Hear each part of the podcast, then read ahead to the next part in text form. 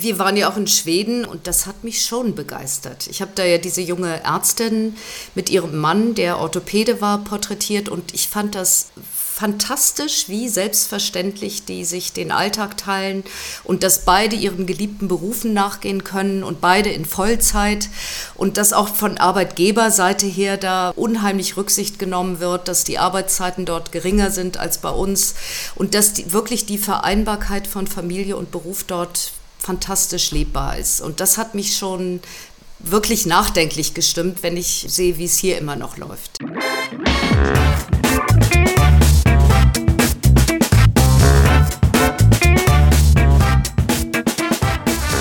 Ich begrüße euch super herzlich zum Her Money Talk, dem Geld- und Karriere-Podcast für Frauen.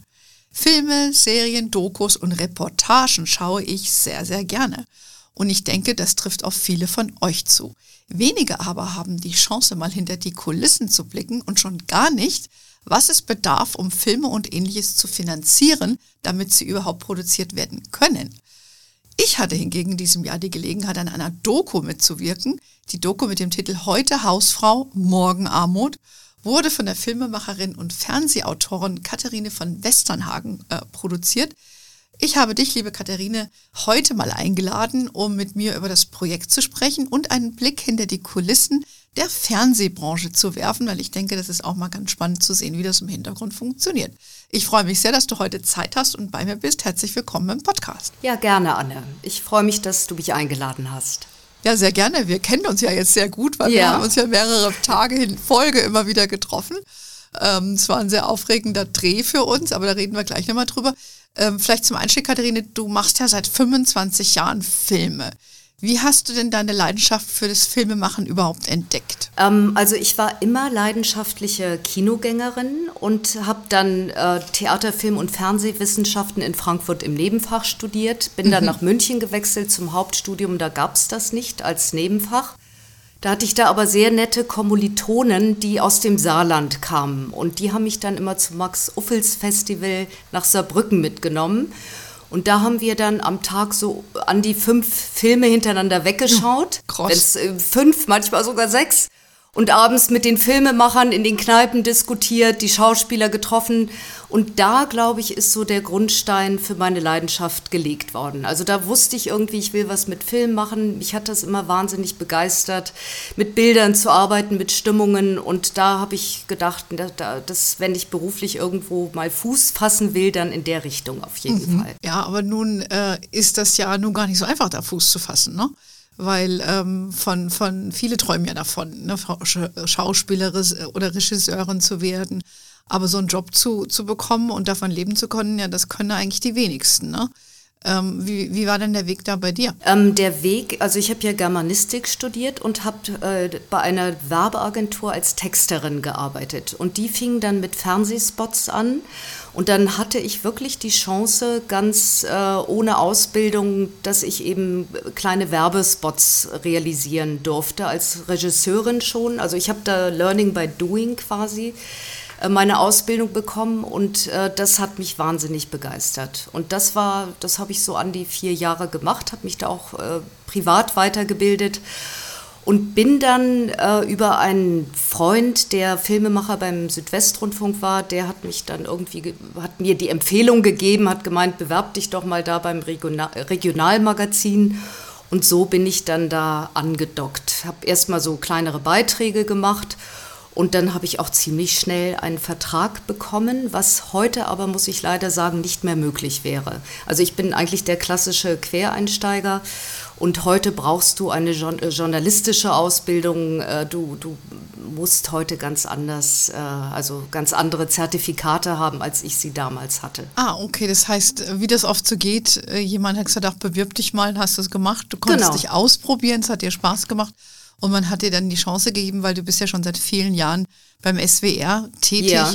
Und äh, wie du auch gerade schon gesagt hast, man bekommt das heute nicht mehr, weil mir ist das auch nicht so klar gewesen.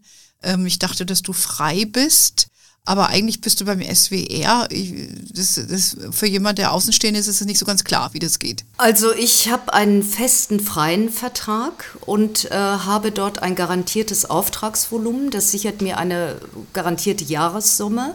Und ich bin dann aber auch verpflichtet, quasi für verschiedene Redaktionen zu arbeiten. Also die können mir dann schon sagen, mach jetzt Nachrichten, ich arbeite ja auch für die Kultur, mache teilweise Kulturzulieferungen für die Nachrichten, das mache ich auch seit fünf Jahren. Und ähm, das ist eben immer auf ganz verschiedene, äh, verschiedene Themenfelder, ganz verschiedene Menschen. Also das äh, ist sehr abwechslungsreich, aber teilweise eben auch, kann auch anstrengend sein. Aber ich habe eben meinen Vertrag beim SWR, ich bin zu 84 Prozent dort beschäftigt. Ah ja, und den Rest der Zeit hat, kannst du noch andere Projekte annehmen? Mache ich, also immer, ich versuche immer, dass ich eine große Produktion dann äh, als freie komplett mache, pro Jahr. Okay, ja gut, das sprengt ja auch das Zeitbudget. Ich habe ja gesehen, wie aufwendig das ist.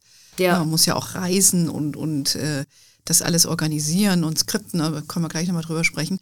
Ähm, jetzt hast du schon gesagt, du machst für den SWR sehr, sehr viel. Was, was, was für Arten von Filmen oder Dokus machst du denn generell? Gibt es da so eine Linie, wo du sagst, das ist so deins oder? Ja, also ich mache sehr viel äh, Themen, die im äh, sozialen, gesellschaftlich-sozialen Bereich angesiedelt sind. Ich habe sehr viel Spaß an Themen, äh, die, äh, die irgendwas äh, auf den Weg bringen, die nachdenklich machen, die zum Nachdenken anregen.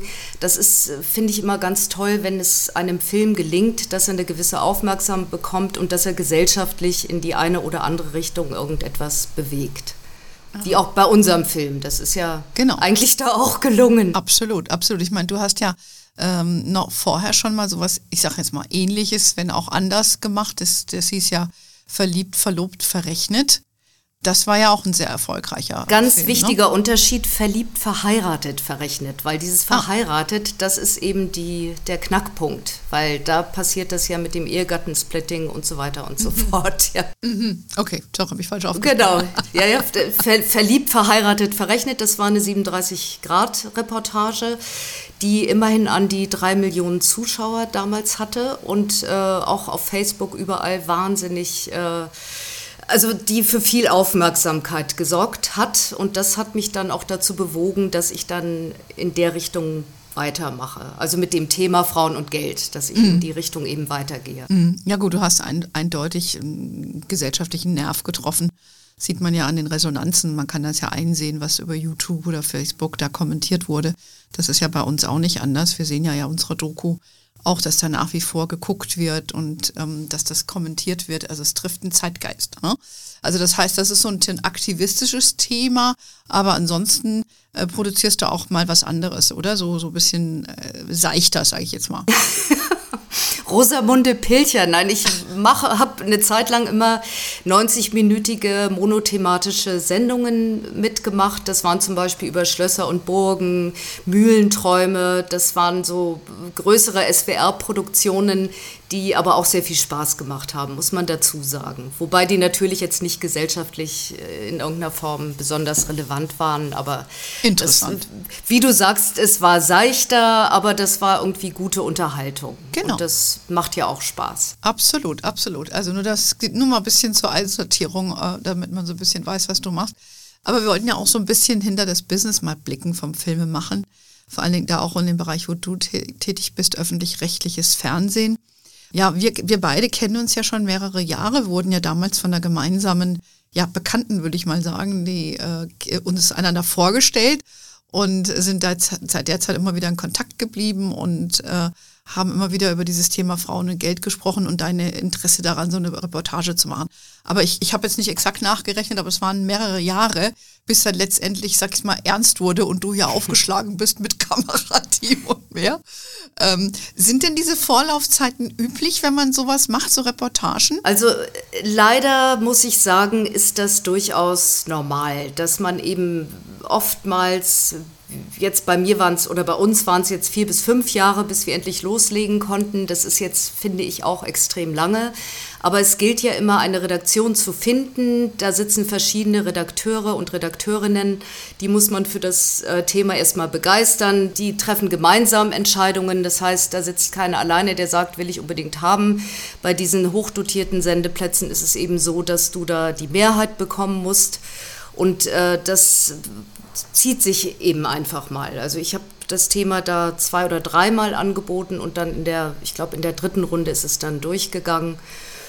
Und da durften wir dann, ich meine, man muss einfach einen langen Atem haben. Ich habe zum Beispiel eine sehr geschätzte Kollegin und Filmemacherin, die hat mal sieben Jahre gebraucht, bis sie dann ihr mhm. Herzensthema an den Mann gebracht hat oder an die Frau gebracht hat. Mhm. Und äh, das zeigt aber, dass man durchaus für ein Thema brennen muss, sonst machst mhm. du das gar nicht. Mhm. Stichwort Mann, Mann, Frau.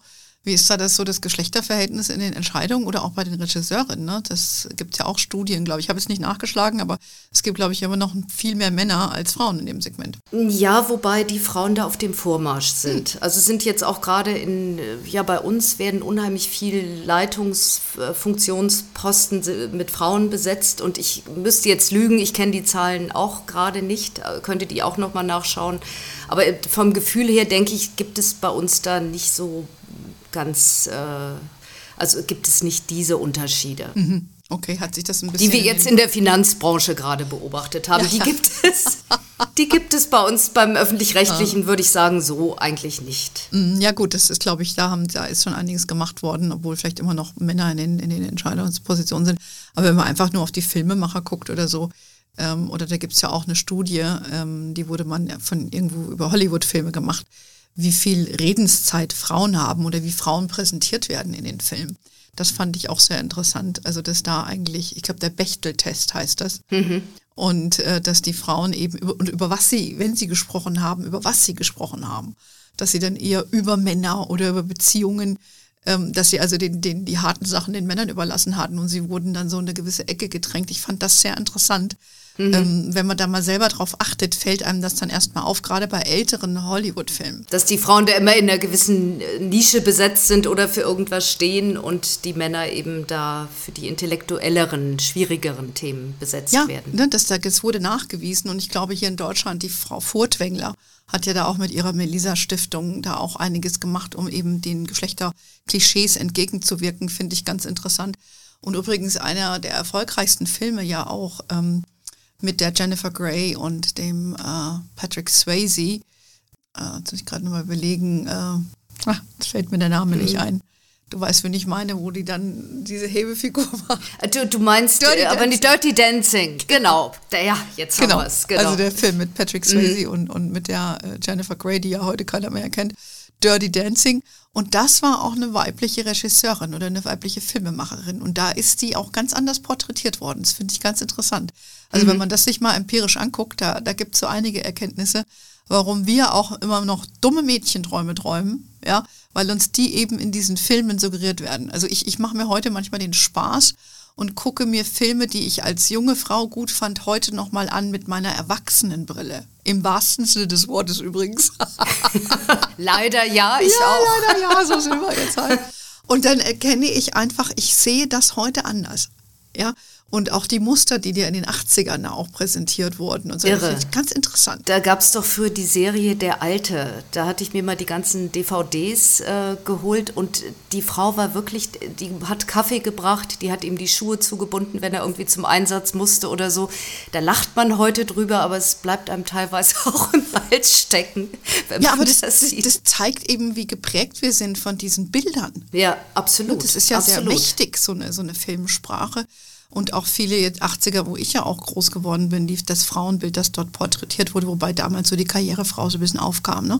Da mhm. habe ich mich natürlich gesehen, ähm, aber äh, wenn man da heute so drüber nachdenkt, was auch heute für Bilder reflektiert, also das ist, es ist ein sehr mächtiges Tool. Ja? Mhm. Oder jetzt ein ganz anderer Film, Top Gun. Oh, ja, ähm, die Helden, ja. Ähm, ja, aber ich sagte, auch den habe ich mir nach Jahren mal wieder angeschaut. Und wenn du dann guckst, äh, muss man, dann geht es ja auch wieder, dann sind wir gleich dann wieder bei unserem Thema um die Finanzierung. Dieser Film wurde ja maßgeblich vom amerikanischen Militär äh, äh, ähm, finanziert. Mhm. Ja? Wahnsinn, und, ja.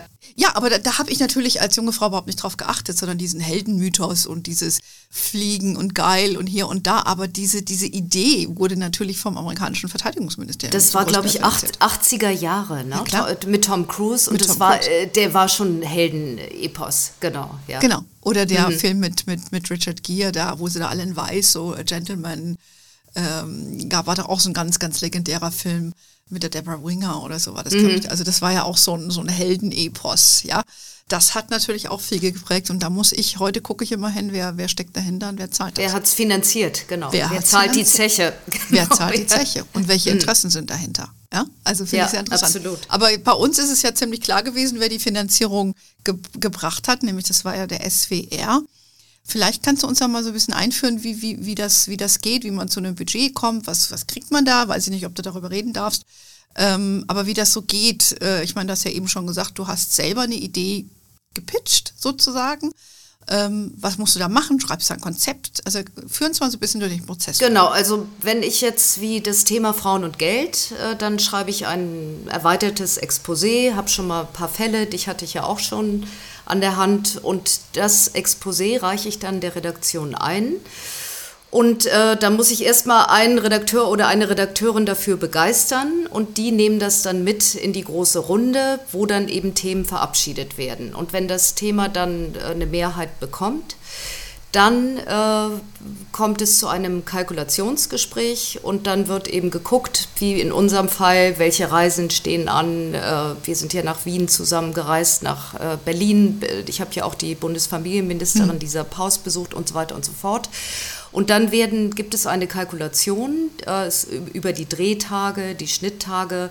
Das ist ein bisschen standardisiert bei diesen hochdotierten Plätzen. Dazu gehört ja unser Sendeplatz betrifft. Da gibt es eben auch eine durchaus äh, sage ich mal, äh, angemessene Kalkulation. Also man mhm. hat dann eben zum Schluss ein Budget XY zur Verfügung und damit operiert man dann. Da wird auch geschaut, was brauche ich von der Kameratechnik, brauche ich ein Zweimann-Team, brauche ich ein Dreimann-Team, wie viel Licht äh, muss an Bord sein und so weiter und so fort. Das wird alles, fließt alles vorher in die Kalkulationen ein. Und dann ergibt sich daraus ein Budget, sagen wir, du bekommst den Zuschlag und musst du das dann alles innerhalb des Budgets selbst zahlen oder kannst du dann sagen, Rechnung bitte an SWR? Nee, also die Reisekosten, die finanziert man vor, aber ich werde äh, zum Beispiel, ich werde in äh, Tageshon auf Tageshonorarbasis bezahlt und kann dann immer die Tage abrechnen, die ich dann angetreten bin. Und äh, der SWR zahlt dann die Teams. In unserem Fall war das ja ein freies Team. Das äh, zahlt dann alles der SWR. Also damit habe ich Gott sei Dank, also diese Geschichten mache ich, muss ich nicht übernehmen. Ja, ist ja auch nochmal administrativer Aufwand. Also genau. stand dir jetzt frei, deine Kameraleute zu engagieren und die Tonleute, weil das sind ja immer Ihr, ihr wart ja immer zu mindestens zu dritt. Genau. Und ich hab, ähm, darf durchaus Wünsche äußer, äußern. Also ich hatte ja den äh, sehr äh, wie ich fand, sehr guten Kameramann Helmut Fischer. Das war ein Wunsch von mir, aber das kann natürlich auch mal so sein, dass der ist jetzt ein freier Kameramann, dass wenn im Haus noch äh, Kameramänner oder Kamerateams sitzen, die eben nichts zu tun haben, sage ich mal, ohne ja. das abwerten zu meinen, dann müsste ich in dem Fall eben auch mit einem Hausteam arbeiten. Ah, ich verstehe. Gut. Also du kriegst hast ein Budget, kannst dann ähm, für dich abrechnen, klar, und die anderen auch, die schicken dann die Rechnung ans, ans SWR. Genau. Ähm, und in der Regel kannst du dir aussuchen, mit wem du arbeitest, sei denn es gibt irgendwie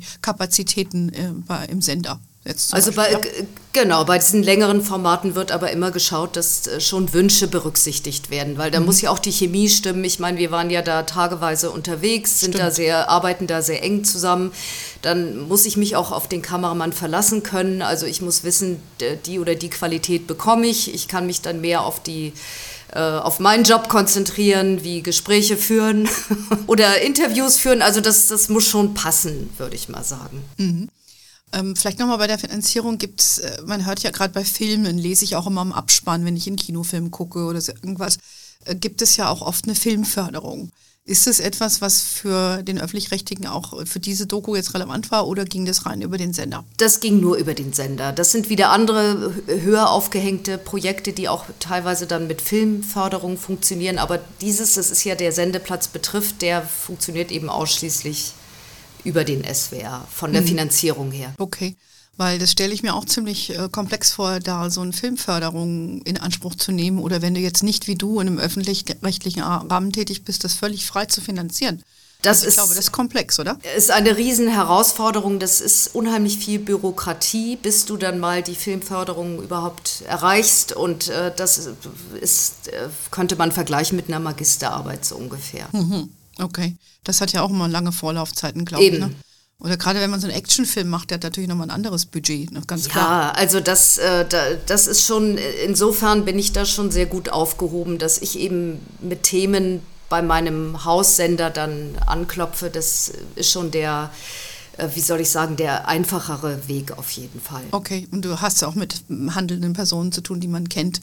Das genau. ist ja nicht immer nur neu und ich stelle mir eben, ich, ich kenne beruflich auch jemanden, der äh, schon Filme finanziert hat, ähm, also jemand aus den ich schon lange auch kenne. Und das ist natürlich nochmal eine ganz andere Nummer. Und ähm, da werden natürlich auch oft ganz viele Gelder versenkt. Weil wenn, mhm. das, wenn der Film nicht läuft, das Risiko ist ja enorm.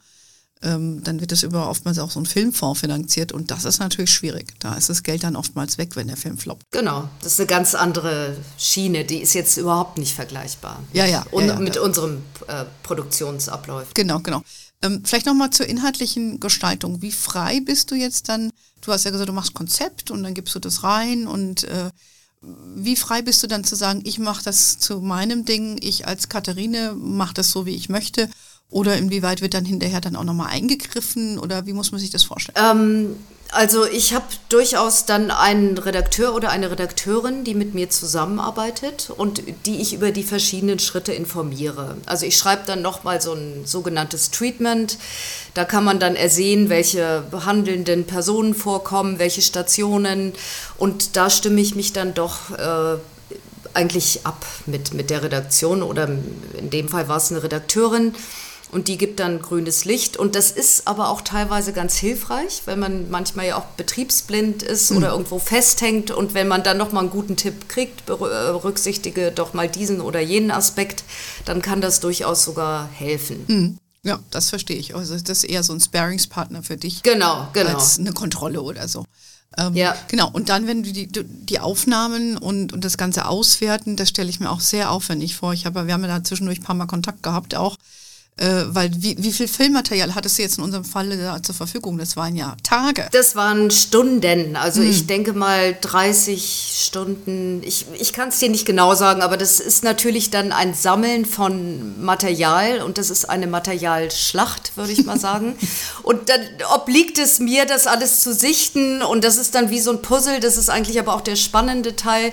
Da habe ich mich tagelang verkrochen in, in meinem Homeoffice und habe eben Material gesichtet und überlege dann, wie baue ich den Film, welcher Aspekt ist wichtig, wie bauen die aufeinander auf, was lässt man einfach ganz weg, weil es dann irrelevant ist oder den Film nicht wirklich weitertreibt.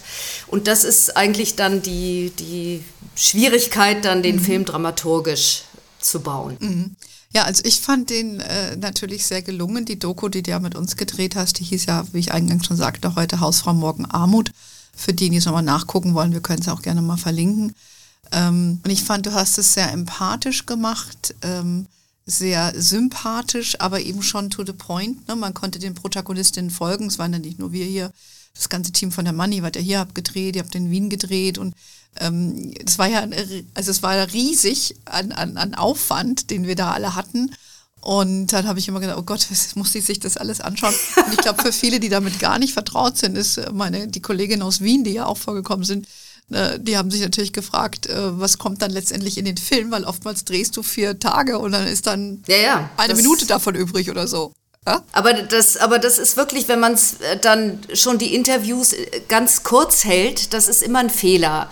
Weil oft kommt noch mal so ein lichter Moment, der kommt dann wirklich nach 20, 30 Minuten Interview, dann kommt noch mal das Highlight und deswegen es bringt nichts dann einfach zu äh, zwei Fragen und das war's.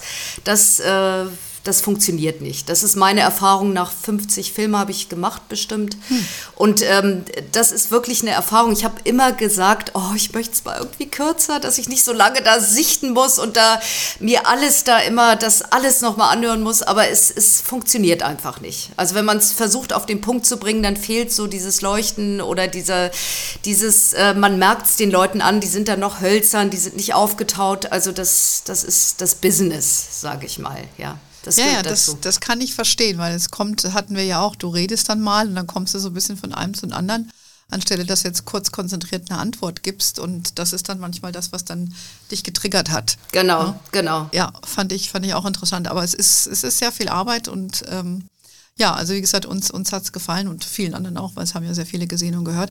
Ähm, vielleicht mal, was hat dich jetzt so, du machst, hast dich jetzt zweimal äh, filmisch mit dem Thema auseinandergesetzt. Was hat dich so am meisten überrascht, nachdem du mit so vielen Protagonisten zu dem Thema Frauen und Geld und der Problematik der Altersarmut und sowas äh, gesprochen. Es gibt da so eins, was dir richtig so im Kopf geblieben ist? Also da es ja der zweite Film in der Richtung war, hat mich bei unserer, bei unserer Produktion jetzt eigentlich nicht, nichts mehr wirklich überrascht. Hm. Es gab aber eine Sache, äh, da habe ich mit der ähm, Chancenbeauftragten von der Agentur für Arbeit gesprochen. Mhm. Das war in der Drehpause. Und sie erzählte mir, sie hätte einen kleinen Sohn und äh, wohnte auf dem Land und in dem Kindergarten wurde gefragt, äh, wurden die Mütter gefragt, wie überhaupt der äh, Bedarf einer Ganztagsbetreuung ist. Und da haben sich von 20 Müttern nur zwei gemeldet, die Bedarf an einer Ganztagsbetreuung gehabt hätten. Mhm. Und das hat mich schon schockiert, weil ich gedacht habe, äh, wo kein Bedarf ist, äh, braucht auch kein Angebot her. Also das hat mich, das hat mich wirklich ein bisschen geschockt, muss ich sagen. Interessant. Die, die Gegenfrage wäre doch, wenn es zur Verfügung stünde, würden es vielleicht welche in Anspruch nehmen, die das gar nicht für sich vorher bedacht haben. Das weil sie sich auch selbst Frage. selektieren und sagen, brauche ich nicht, weil ich bin ja eh daheim, ich arbeite Teilzeit. Genau, das ist die, das habe ich mich halt auch gefragt, mhm. weil wir äh, machen, also wir stellen uns hier alle auf und sagen, da muss was passieren, es muss sich ändern, gesellschaftlich muss auch ein Umdenken stattfinden, aber wenn die Bereitschaft bei den Frauen selbst nicht da ist oder bei den Müttern, dann ja, was soll sich dann groß bewegen hier im Land? Ja, das ist äh, wichtig, das, es ist richtig, was du sagst, aber ich würde mal sagen, es ist oft, man, man äh, sieht nicht, was noch ginge. Gerade wenn ja, du im ländlichen ja. Bereich bist, wo du auch sehr schnell in so eine gesellschaftliche Schablone gedrückt wirst, wenn du Mama bist. Und weil es eben so wenige machen und weil es so wenig Angebot gibt, machen die eben weiter. Mhm. Wäre jetzt so my take. Ja, ähm, weil ich glaube, wenn man dann ein bisschen kriegt, was sonst noch geht, denkt man vielleicht mal drüber nach. Ne? Mhm. Äh, aber interessant, zwei von 20. Gut, das ist ja. Ja, und dann, wir waren ja auch in Schweden und ich war das erste Mal mhm. in Schweden, muss ich dazu sagen, und das hat mhm. mich schon begeistert. Ich habe da ja diese junge Ärztin mit ihrem Mann, der Orthopäde war, porträtiert und ich fand das fantastisch, wie selbstverständlich die sich den Alltag teilen und dass beide ihren geliebten Berufen nachgehen können und beide in Vollzeit und dass, äh, dass auch von Arbeitgeberseite her da unheimlich Rücksicht genommen wird, dass die Arbeitszeiten dort geringer sind als bei uns und dass die, wirklich die Vereinbarkeit von Familie und Beruf dort fantastisch lebbar ist. Und das hat mich schon wirklich nachdenklich gestimmt, wenn mhm. ich äh, sehe, wie es hier immer noch läuft. Ja. ja, aber das ist, ich hatte ja selber lange mit Schweden zu tun, weil mein ehemaliger Chef Schwede war. Und äh, ich habe ja lange bei Morningstar auch ein, ein schwedisches, äh, die haben ja in Stockholm viel, ein großes Büro auch gehabt damals. Da habe ich das ja vor vielen Jahren schon gesehen, wie selbstverständlich das war. Ja. Und da ist wieder die Frage, da wurden Strukturen geschaffen, da wurden Gesetze geschaffen. Und dann hast du auch über die Jahre eine gesellschaftliche Normalität entwickelt. Genau. Und das ist ja, was ich eben sagte, ne? so ein bisschen Henne-Ei.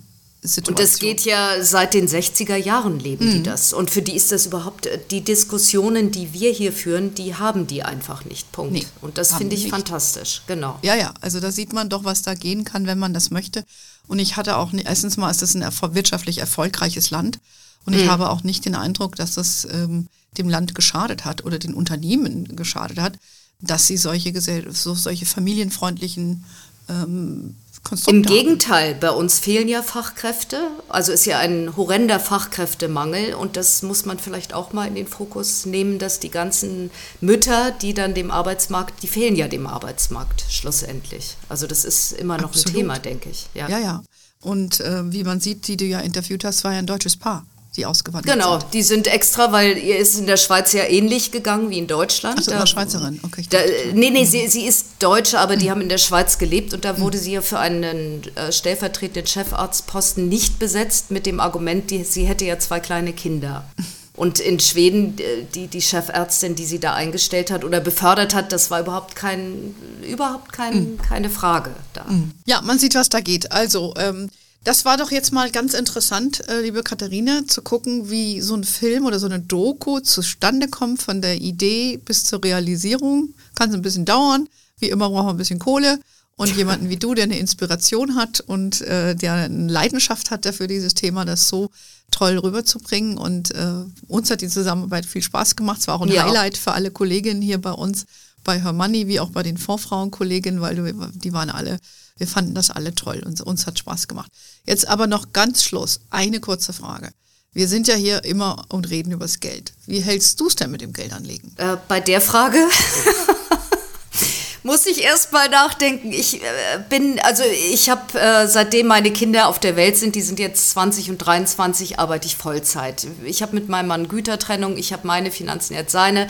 Aber was, äh, ja, was den Bereich Altersvorsorge und so weiter betrifft, ist bei mir durchaus noch Handlungs-, also Luft nach oben, würde ich mal sagen. Und jetzt nach dem Vollendung des zweiten Films zu dem Thema fühle ich mich geradezu verpflichtet, da mal genauer hinzusehen und auch meine Finanzen mal so ein bisschen anzugehen. Absolut. You know where to find us. Ich habe hier das schöne Buch von dir. Ja, genau. genau. Ich hoffe, du, du hast es schon gelesen oder hast ich es unter das Kopfkissen. Das liegt auf meinem Nachttisch und das kann jetzt durchaus mal aufgeschlagen werden. Also genau. ich freue mich auch drauf. Jetzt kann es ein bisschen spannen äh, um, die, um die Weihnachtszeit oder die festliche Zeit, die ja. kommt. Da machst du das und nimmst du ein bisschen Buch und machst ein paar Eselsohren rein mit deinen To-Dos, die du dann erledigen genau. möchtest.